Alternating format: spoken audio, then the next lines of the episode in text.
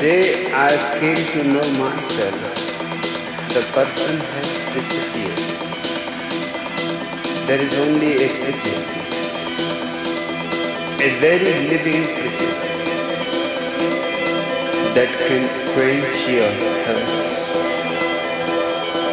that can fulfill your longing.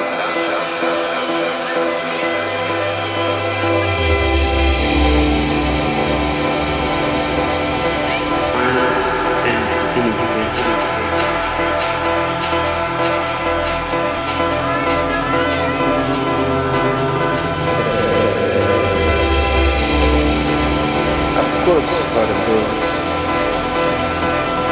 a deep earth, reality